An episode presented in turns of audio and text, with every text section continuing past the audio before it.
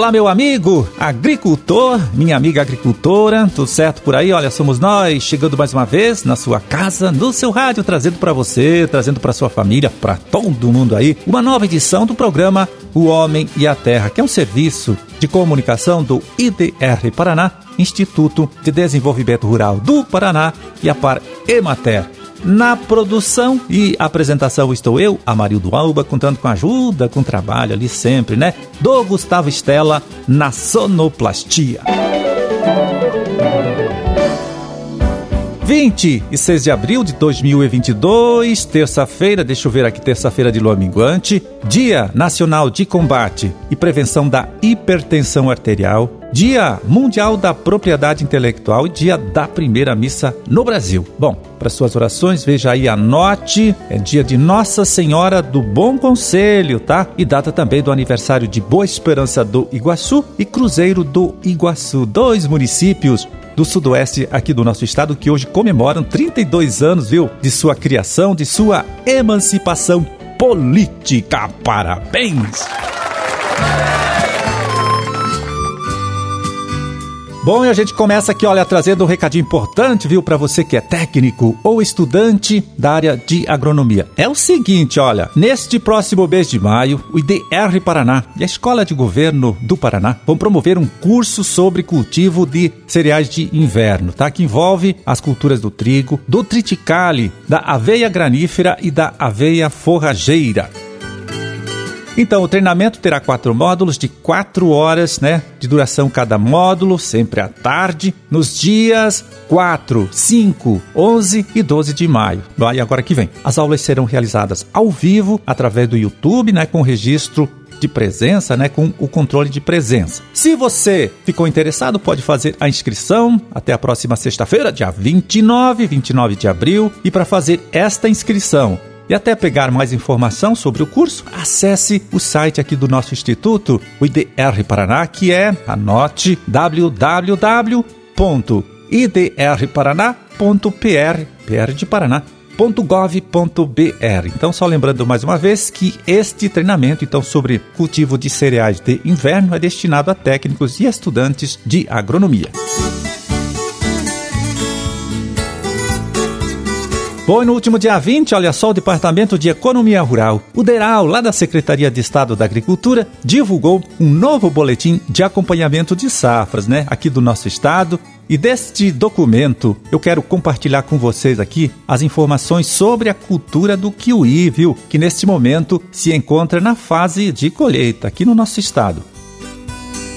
Primeiro, vamos destacar que o Paraná é o principal produtor brasileiro desta fruta. Olha só, participando com mais ou menos é 50% de toda a produção nacional, seguido de Santa Catarina e Rio Grande do Sul. Rio Grande do Sul, o segundo maior produtor, Santa Catarina, o terceiro.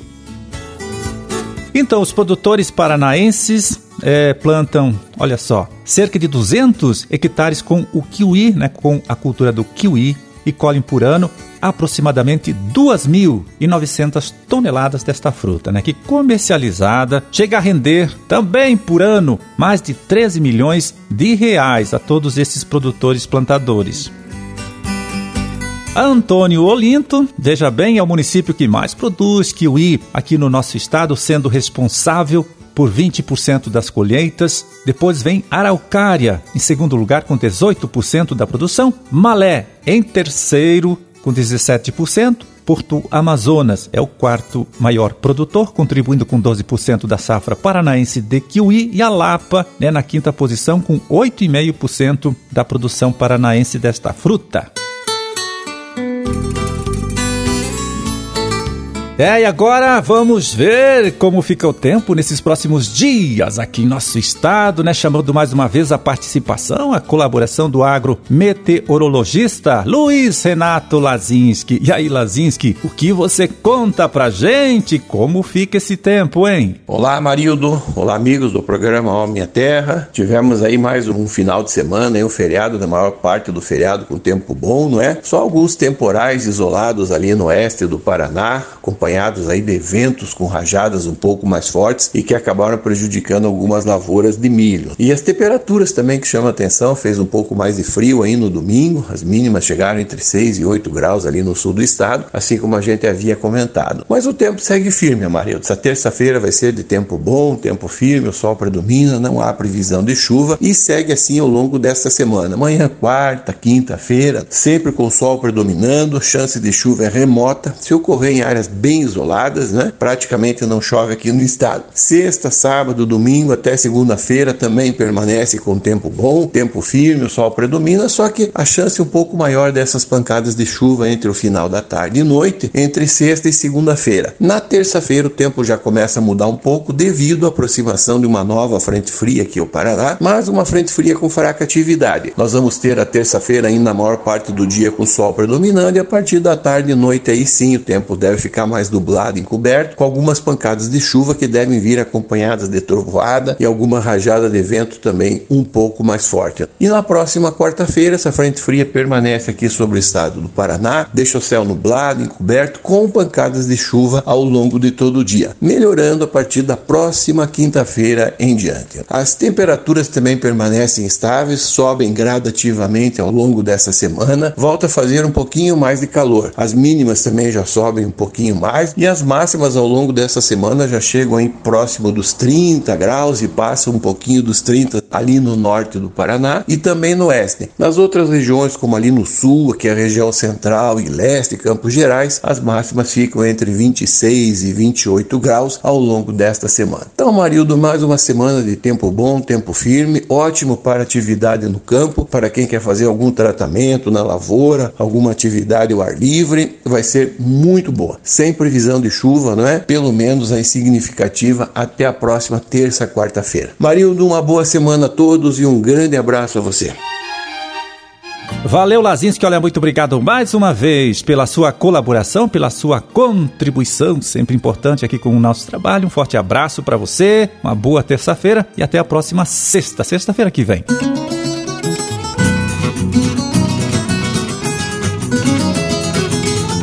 Bom, e agora o recado é para você, viu, que trabalha com a cultura da soja. É produtor, né? plantador de soja ou técnico que atua na prestação de assistência técnica aos sojicultores. Veja bem, agora, neste próximo mês de maio, entre os dias 16 e 19, a Embrapa Soja, Embrapa de Londrina, realiza em Foz do Iguaçu o nono Congresso Brasileiro da Soja, né? E para saber mais então e até fazer a sua inscrição, você anote aí, deve acessar o site oficial deste evento que é www.cb CB de Congresso Brasileiro, cbsoja.com.br, tá? Eu repito para você, tá certo? Vamos lá. www.cbsoja tudo junto é .com.br. Fica a dica aqui então para você. E vamos ver como está o mercado das principais hortaliças produzidas aqui em nosso estado e comercializadas nas unidades regionais da Ceasa, né? São os preços médios praticados na última sexta-feira, né? Lá depois do feriado, dia 22 de abril. Em Foz do Iguaçu, olha só o preço da mandioca de mesa descascada, viu? R$ 9,00 o pacote com 1 um quilo. Subiu bastante, hein? Rúcula, R$ 2,50 o maço pesando 250 gramas. Couve brócoli é, em rama, R$ 7,00 o maço com meio quilo. E batata comum especial, olha o preço alto também, hein? R$ 300 a saca com 50 quilos, R$ 6,00 o quilo. É, falei aí da Ceasa de Foz do Iguaçu. Agora vamos aqui para Londrina, onde o tomate longa vida, produzido lá na região, foi vendido por 140 reais a caixa com 20 quilos, 7 o quilo. Vagem, produto com melhor padrão de classificação, 4 reais o quilo. E milho verde, R$ 4,50 a bandeja com meio quilo.